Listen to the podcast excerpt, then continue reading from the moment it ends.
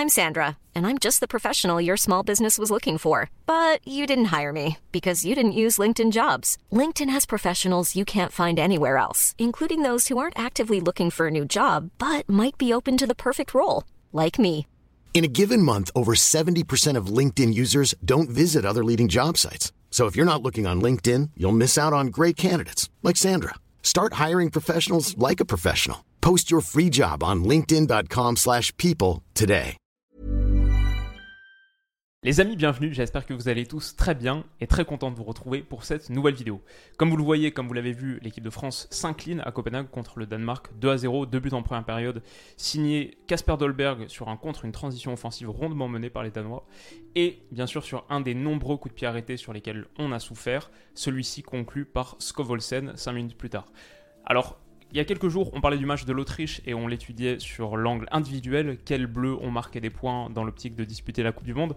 Moi, je trouvais que ce match, dès le début, je voulais l'analyser plus collectivement. Ok, on a vu les différents joueurs de l'équipe de France sur cette liste un peu remaniée, recomposée avec tous les forfaits. Là, pour moi, ce qui m'intéressait, c'est comment est-ce que l'équipe de France allait jouer, quel axe tactique allait être fort, faible parce que le Danemark, par rapport à l'Autriche, c'est une vraie équipe calibre Coupe du Monde, et non seulement il y a sa qualité absolue, mais c'est aussi un pays qu'on va jouer dans deux mois. C'est notre deuxième match de phase de groupe. Donc c'était particulièrement intéressant pour moi de voir comment est-ce qu'on pouvait opérer contre ce qui est pour moi, et on va y revenir, une des sélections franchement les plus abouties du foot de sélection sur sa qualité collective. Les individus sont en dessous d'autres, c'est pas forcément top 5, top 6 sur la qualité des individus. Par contre, on a presque l'impression de voir un club jouer sur sa pression, sur sa phase de construction. Et du coup, il y allait avoir de vraies questions qui allaient être posées à l'équipe de France. Au sortir de cette défaite assez nette, 2-0, la question un peu provocatrice pour moi, c'est est-ce que l'équipe de France va rater sa Coupe du Monde? Parce qu'on peut être inquiet. J'ai envie de nuancer, de relativiser. Pour moi, il y a quand même des points positifs et surtout des points de nuance parce qu'on a tellement d'absents, etc., qu'on va évoquer à la fin. Mais d'abord, pour moi, les trois axes à essayer de disséquer ensemble, c'est la faiblesse sur la phase de préparation française face au pressing danois, notre trio défensif, l'animation de cet entrejeu, ça a été très difficile. Le deuxième point, c'est la faiblesse de notre pression à nous, à quel point on s'est retrouvé en grande difficulté une fois que les trois offensifs étaient battus, ça on va le voir. Et enfin, les coups de pied arrêtés, il y a beaucoup beaucoup de travail. Voilà, le travail, peut-être c'est comme ça qu'on doit voir cette vidéo, le travail que les Bleus ont à effectuer sur les deux mois qui nous séparent du match d'ouverture au Qatar. Alors, ce qui est cool, c'est que les deux premiers axes, ils sont illustrés dans l'action qui amène le premier but. Là, c'est quelques minutes avant le premier but de Casper Dolberg.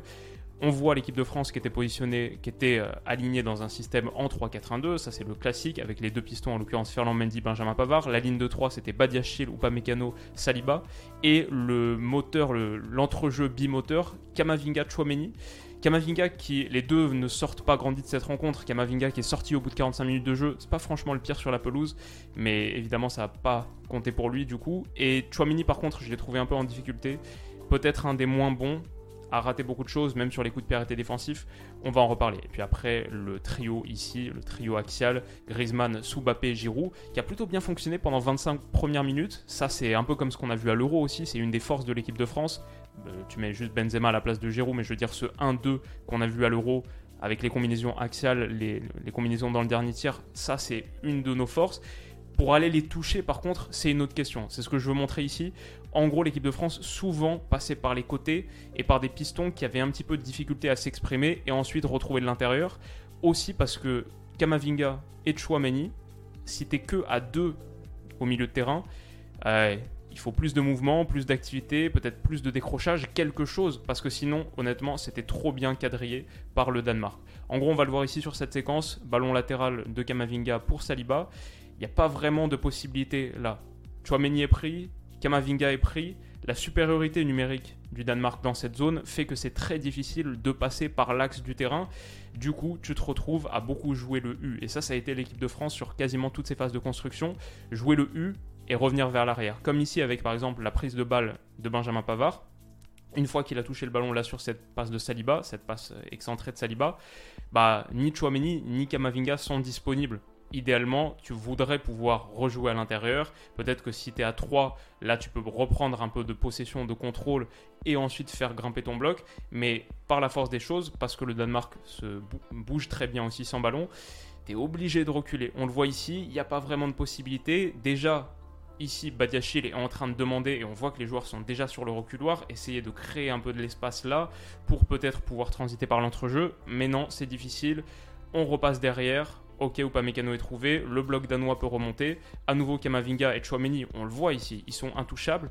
Et Pavard a pas vraiment demandé après avoir donné. Ça, je trouve que c'est dommage. Tu vois, ici sur cette passe qui est mise là, pour moi, Upamecano touche face au jeu, il doit y avoir quelque chose qui est créé ici. Un mouvement complémentaire, peut-être si Pavard continue à fond d'aspirer, peut-être que ça peut permettre à Chouameni de décrocher, et là tu combines quelque chose entre les lignes, ou alors Pavard refait l'appel inverse, ici il est un petit peu plus actif dans le fait de demander et demander dans cet intervalle pour être touché par Upamecano. Mais il n'y a pas assez de mobilité, il n'y a pas assez de choses dans cet entrejeu, ce qui fait que c'est très difficile, ce qui fait que ici, alors qu'Upamecano a la volonté de jouer un ballon intérieur, ça c'est ce que le jeu demande, bah il n'y a pas vraiment de possibilité. Peut-être Giroud en décrochage, mais c'est compliqué, dur de l'anticiper. Du coup, ce, qui ce que se retrouve à faire, c'est devoir freiner son, son envie et juste écarter sur le côté. Et là, il n'y a rien. Là, il n'y a plus rien. Là, c'est le pressing trap qui se déclenche parfaitement pour le Danemark.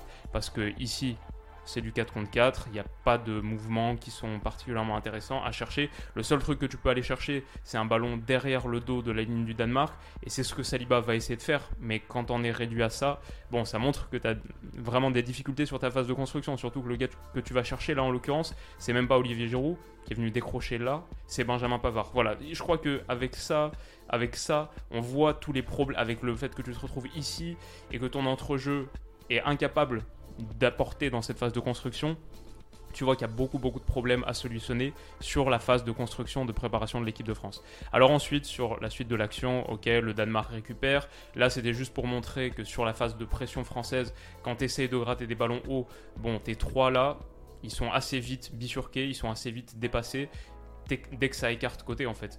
Et l'équipe de France, avec ce système en 3-4-1-2, les pistons, on voit ici Ferland Mendy qui essaie de surgir, devrait avoir un gros rôle à jouer à la pression. Là, il arrive trop tard. Et en vrai, le piston danois, bon, il va jouer un mauvais ballon de la tête directement en touche. Mais tu vois, avec Mbappé qui est un peu battu par ce ballon, il y a quelque chose à jouer, à jouer intérieur. Tu finis par le récupérer, tu récupères une touche parce que le danois euh, joue, fait le mauvais choix. Face à une sélection ou un gars ici qui serait un petit peu plus inspiré, tu bats facilement cette pression. Et là, je pense, avec Eriksen ou Christensen, non, Eriksen est là, ça doit être Christensen. Tu peux te projeter encore. Donc, euh, enfin, le Danemark peut se projeter et a facilement battu la pression française. Donc là aussi, il y a des problèmes. Bon, ça donne cette touche. Et là encore, on voit un peu les problèmes de l'animation, de la construction. Dès que ça passe par l'entrejeu, y a, tu trouves personne entre les lignes dans l'entrejeu. Le gars que tu trouves, il est devant la ligne. Il n'y a pas de décalage qui a été créé. Et du coup, le décalage que tu crées, c'est pas à l'intérieur. Griezmann a essayé de décrocher, mais ça, ça c'est pas vraiment une passe progressive. Ici, il n'y a absolument rien. Du coup, tu cherches à nouveau ce ballon un peu en U pour ton piston, qui est Benjamin Pavard, qui n'est pas un vrai piston. Même lui l'a dit, il se sent pas confortable dans ce rôle. C'est perdu. Le Danemark peut contre-attaquer. Et là, t'as Pavard qui est ici. Son placement va coûter cher. Hop, le Danemark peut progresser hyper facilement. Le fait que tu réussisses à trouver ton joueur là et que lui puisse envoyer cette passe facile pour un gars qui va se retrouver libre de tout marquage, avoir le temps de contrôler et de pouvoir ensuite réorienter là, ça c'est la suite de l'action. Euh, ouais, ça montre le problème dans cet entrejeu qui, a de grandes difficultés pour empêcher une équipe adverse qui sait bien relancer de progresser. Et on le voit ici, Eriksen est touché, il a tout le temps de se retourner pourquoi bah, Peut-être parce que Ferland Mendy est très bas, du coup Kamavinga il doit aller couvrir ça, enfin il y, a, un peu cette zone à couvrir, tu es obligé de te détacher un peu de ton porteur, si tu vas presser ton porteur, bah, très facilement il décale, et puis même tu peux, il peut peut-être aller jouer une, une, deux. Du coup, Kamavinga est obligé de mettre de la distance avec le porteur, et Eriksen peut aller envoyer ce ballon. Eriksen a fait un super super match. Danemark est une super équipe, hein, c'est sûr. Mais tu peux aller envoyer ce ballon qui est dans la zone où Benjamin Pavard n'est plus, lui qui a fait cette grosse course de piston offensif tout à l'heure. Benjamin Pavard maintenant il est là. Et d'ailleurs il revient au trot sur toute l'action. On le voit un peu moins en screenshot, mais ça, ça coûte aussi assez cher à l'équipe de France. Je ne sais pas s'il a la caisse pour faire ses allers-retours. Avec l'entrée de Klaus, j'ai trouvé que c'était mieux. Un point peut-être à, envisager pour la suite. En tout cas, Eriksen renverse, hop, il trouve, je pense que c'est Damsgaard, qui centre dans l'espace entre les deux défenseurs centraux. Et là aussi, bon, il y a beaucoup de problèmes pour l'équipe de France. Mais ça, c'est moins. Euh, pour la suite, je pense que Saliba ou Pamecano, Badiachil, on, ne verra pas ce trio-là euh, à la Coupe du Monde.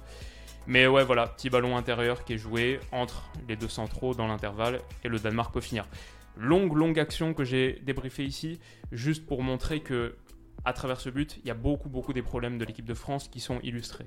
Et Didier Deschamps, sa réaction est, bon, elle est assez éloquente par rapport à ça. Ok, le deuxième gros souci, les coups de pierre étaient défensifs. Tout le monde l'a vu sur une séquence d'une période de 10 minutes. Le Danemark se procure 4 ou 5 occasions sur corner. Très bien tiré par Eriksen. Mais le problème, ça a été Delaney ici, jamais contenu par, euh, par euh, Chouameni. Là, ce qu'il va faire, c'est un bloc. C'est Christensen qui fait le bloc pour lui. Donc ici, il se départit de Chouameni. Hop, Chouameni essaye de le suivre. Et on voit là Christensen en train de bloquer. En train de bloquer Chouameni. On va le voir sur l'image d'après. Chouameni, du coup, bloqué par Christensen, ne va pas suivre Delaney ici. Il va juste rester là. Et Delaney, voilà. Chouameni qui est là. Et Delaney se retrouve seul au second poteau. Donc un bloc un peu euh, facile, quoi. Une combinaison assez simple permet au Danemark de se créer une frappe cadrée, une reprise de la tête cadrée. Ici, il n'y a même pas de bloc, mais juste, on le voit là, Delaney réussit à pousser un peu euh, Chouameni au départ de l'action, hop, se ménager un petit espace, et ensuite, il va passer derrière, ici je pense que c'est peut-être Joachim Andersen qui fait cette course-là, et Badiachi il est aspiré un peu par Andersen, Chouameni, bon, il est resté là, et hop, tout seul au second poteau. À nouveau, Là, c'est une troisième situation. On voit Delaney et Chouamini, c'était le duel dans la surface de réparation. Ce qui va se passer ici, c'est que c'est plus lui qui est ciblé. Donc, ok, Chouamini a retenu la leçon. Là, il tient Delaney, il va jamais le laisser partir. Mais du coup, on a Joachim Andersen qui était ici, qui était, je pense, c'était Badiachil qui devait le prendre. On le voit là, Badiachil, Joachim Andersen, qui fait une course. Il s'enroule autour de Thomas Delaney, comme ça. Et lui aussi va se retrouver seul. Hop, si on dézoome, hop, on le voit là, il a déroulé, il a enroulé et hop, il se retrouve seul au second poteau. Euh, ça, c'est l'action qui amène le, second but. Parce que derrière la remise de la tête, bah, Delaney est trouvé. Skovolsen reprend. Et ouais, c'est juste, euh, il y a beaucoup beaucoup de choses à corriger sur le placement défensif et sur comment tu réagis à ces combinaisons. Ensuite, euh, sur la faillite collective, j'ai juste mis 2-3 séquences en plus. Bah, là, ce ballon qui est trouvé par Eriksen, je veux dire, ça c'est ton entrejeu, ok. En l'occurrence, c'est Fofana qui est rentré à la place de Kamavinga pour se mettre aux côtés de Chouameni. Dans cet entrejeu, potentiellement, il y a de la promesse. Kamavinga qui connaît bien Chouameni, les deux coéquipiers au Real Madrid. Fofana qui connaît très bien Chouameni, les deux ex-coéquipiers à l'AS Monaco. Euh, bon, entre la, configuration de ta ligne de 5 là, avec Ferland Mendy qui est si bas, tellement loin de ce gars ici, parce que ce trio axial là, bah, il est peut-être pas très bien animé, parce que les trois offensifs Bref, il y a beaucoup beaucoup de choses à revoir. Je ne peux pas dire exactement ce qui pose problème sur cette situation parce que c'est un peu tout. Mais du coup, Eriksen peut trouver ce ballon. C'est ça, c'est criminel. Tu peux pas, tu peux pas dans un match international comme ça accepter que tu te fasses trancher comme ça de manière oblique et derrière, bah, tu te retrouves à défendre une situation hyper dangereuse. On le voit là. Hop, ça c'est la situation d'après. Un peu inquiétant. Sur la phase de relance du Danemark, c'est pareil. Ici, Schmeichel Ok, le décalage est trouvé. Andersen peut progresser, il a tout ce champ libre devant lui. Il peut avancer tranquillement, sans opposition, parce que sur une passe, sur deux passes, celle de Schmeichel, puis celle ici en troisième homme, donc ça c'est juste du jeu très simple, hop, comme ça. Je sais pas pourquoi mon stabilo est aussi gros. Et bah Andersen peut avancer sans opposition, tranquille, ici, aller trouver un décalage sur le côté. Et là, c'est une séquence magnifique du Danemark. Hop, hop, hop, c'est superbe. Derrière le centre, bon, passe largement au-dessus. Le centre est raté, mais ça, c'est, tu peux pas, tu peux pas subir ça. Ça, c'est très inquiétant pour la suite. Aurélien Chouameni, je l'ai juste mis parce que moi j'aime beaucoup le joueur, mais je pense que ce match a aussi montré qu'il faut vraiment que Pogba revienne. Euh, on peut pas vraiment se passer de Paul Pogba, ça c'est quelque chose que je dis depuis un moment. Pogba Chouameni, pourquoi pas? Pogba Kanté, moi ça reste quand même ma préférence. Hein. Si on doit faire absolument un milieu à deux avec tout ce volume à couvrir et toute cette créativité à avoir, les deux, je pense, sont essentiels. Et surtout Paul Pogba, ça c'est juste un ballon euh, de Chouameni qui est un peu typique de ce que Paul Pogba peut mettre, des ouvertures comme ça, un peu en mode quarterback, sauf qu'elle est très mal dosée, elle est pour personne. Et le match de Chouameni dans l'ensemble, avec ballon, ça a été assez compliqué. À part une très bonne séquence de contre-pression en tout début de match, bah, j'ai envie de dire c'était pour moi un des pires sur la pelouse. Et encore une fois, c'est un joueur que j'adore, qui a un énorme futur en équipe de France. C'est pas par rapport au joueur, vraiment, c'est juste son rôle dans ce système, dans cette équipe de France-là. Euh, il faut quelqu'un à ses côtés parce que sinon la France va avoir beaucoup de mal à construire. Deux gars au milieu de terrain dans ce 3-4-1-2, euh, ça ne fonctionne pas avec Chouameni, Fofana et peut-être Chouameni, Kamavinga, je sais pas. Il faut autre chose. J'ai mis Jonathan Klaus parce que pour le coup, je trouve que son entrée était intéressante. Là, c'est 50 euh, secondes après son. 1 minute 45 après son entrée. Euh, ok, là, il a tout de suite montré la différence avec Benjamin Pavard. Et si tu vas jouer, parce qu'une de mes réflexions un peu en filigrane, c'est est-ce que tu veux vraiment jouer en 3-4-1-2 Finalement, tu sors de tous ces matchs de préparation. Maintenant, il n'y a plus de tests avant le mondial dans deux mois. Moi, je ne suis pas certain que ce système, c'est la meilleure configuration. Et si tu veux absolument jouer en 3-4-1-2, il faut pour moi Pogba. Et par contre, Pavard en piston droit, c'est pas possible. Et c'est normal, je pense, même lui est d'accord. Mais Jonathan Klaus a beaucoup plus de euh, potentiel parce que les allers-retours qu'il fait, bah, il, se fait peut-être moins piégé comme Pavard sur le premier but. Et surtout, ce qu'il peut apporter offensivement sur sa projection, sa vitesse pure, ouais, c'est beaucoup plus intéressant. Là, on a vu, ça c'est juste pour souligner un truc positif qui a été fait en première. C'est à nouveau la France qui a du mal à relancer. Mais il y avait une chose qui était pas mal, c'était Giroud le coup. Ici, sur ce long ballon de Saliba, c'est un peu un ballon, c'est presque un aveu, parce que t'as pas réussi à construire autre chose qu'un ballon qui a potentiellement pas beaucoup de chances de réussir, mais Giroud le bonifie tellement bien sur ce long ballon joué par Saliba. Sa remise en une touche là, elle est magnifique. Ça, c'est vraiment un des gestes de la, de la première période pour l'équipe de France. Le seul truc, c'est que Benjamin Pavard en tant que piston ici, bon bah du coup ça te permet pas de bonifier cette action. Alors qu'avec un close, peut-être, pourquoi pas. Mais bon, on voit que même une situation comme ça, qu'est-ce que ça te donne? Ça te donne un gars qui, peut attaquer l'espace, mais ça va conduire à une action en, gros à deux avec Kylian Mbappé, qui est le seul qui peut vraiment suivre. Tous les autres sont loin. Ouais, y a franchement, moi je suis un peu inquiet par la production de l'équipe de France parce que on a vu, ok, c'est le Danemark. J'ai envie de dire, le Danemark c'est un très gros morceau. Pour moi, ils ont montré que l'Euro 2021 c'était pas un mirage et autant l'Autriche au Stade de France, c'était, on peut dire, un match un peu facile, autant le Danemark à Copenhague, c'était un match difficile. Même pas un match moyen, c'est un match vraiment difficile. C'est presque normal d'avoir été mis en grande difficulté. Maintenant, la Coupe du Monde, ça va être difficile. Si tu veux, euh, si as de grandes ambitions en Coupe du Monde, c'est, tu vas jouer plus de matchs comme ça que de matchs comme contre l'Autriche. Ok, je vais dire pour conclure, est-ce qu'il faut s'inquiéter? Est-ce qu'il faut euh, être très euh, ouais, craintif par rapport à cette Coupe du Monde qui s'ouvre dans, dans deux mois? Je vais nuancer en disant 15 absents avant le coup d'envoi, 15 absents sur la composition de cette liste de Deschamps et plusieurs majeurs. C'est un match que tu as joué sans Varane, sans Théo et Lucas Hernandez, sans Kanté, sans Pogba, sans Benzema, en espérant que Pogba soit remis. Mais les autres, c'est des gars qui a priori devraient revenir, et on peut en citer plein d'autres encore. Donc euh, voilà, c'est forcément ça sa nuance, et je pense qu'il est possible qu'on revoie ce match dans un moment, et on se dit, bon après, t'as vu le personnel qu'on avait, c'était pas nos vrais joueurs, donc forcément, peut-être la réflexion sur le système, est-ce que c'est le bon, etc., elle est à nuancer si, si c'est pas tes vrais joueurs. Mais il y a vraiment des trucs à travailler. Et les coups de pied arrêtés défensifs, pour moi, ça c'est impardonnable, surtout quand tu es mis en difficulté, pas sur 1 ou 2, mais sur 5, 6, 7, même en seconde période, ça s'est pas arrêté. Je veux dire pour finir que les matchs de préparation de pré-tournoi, on peut se dire, bon, c'est pas si important que ça, euh, avant de gagner celle en 2018, où on finit par un nul un peu piteux contre les États-Unis, un partout. Mais du coup, le début du tournoi de l'équipe de France, le début de la Coupe du Monde 2018, bah, il n'était pas rassurant du tout. Il était un peu dans la continuité de ces matchs de préparation. Et à contrario, tu peux regarder l'Italie qui remporte l'Euro 2021. Les matchs de préparation pré-Euro, ils sont au top, top. Ils encaissent pas de but pendant 6 ou 7 matchs. Ils mettent des scores. Euh, c'est forcément, pour moi, c'est quand même un peu inquiétant d'avoir produit ce niveau de performance, même si ce Danemark est très bon, même si c'était pas la vraie équipe je... c'est vraiment au niveau tactique et c'est ce que j'ai essayé de mettre un peu en lumière ici. Ce, 3-4-1-2, euh, le, duo de l'entrejeu là, il faut plus si tu veux que ce 3-4-1-2 fonctionne. Et les pistons, il faut plus si tu veux que ça fonctionne. Pourquoi pas Théo, close, pourquoi pas, mais il faut plus.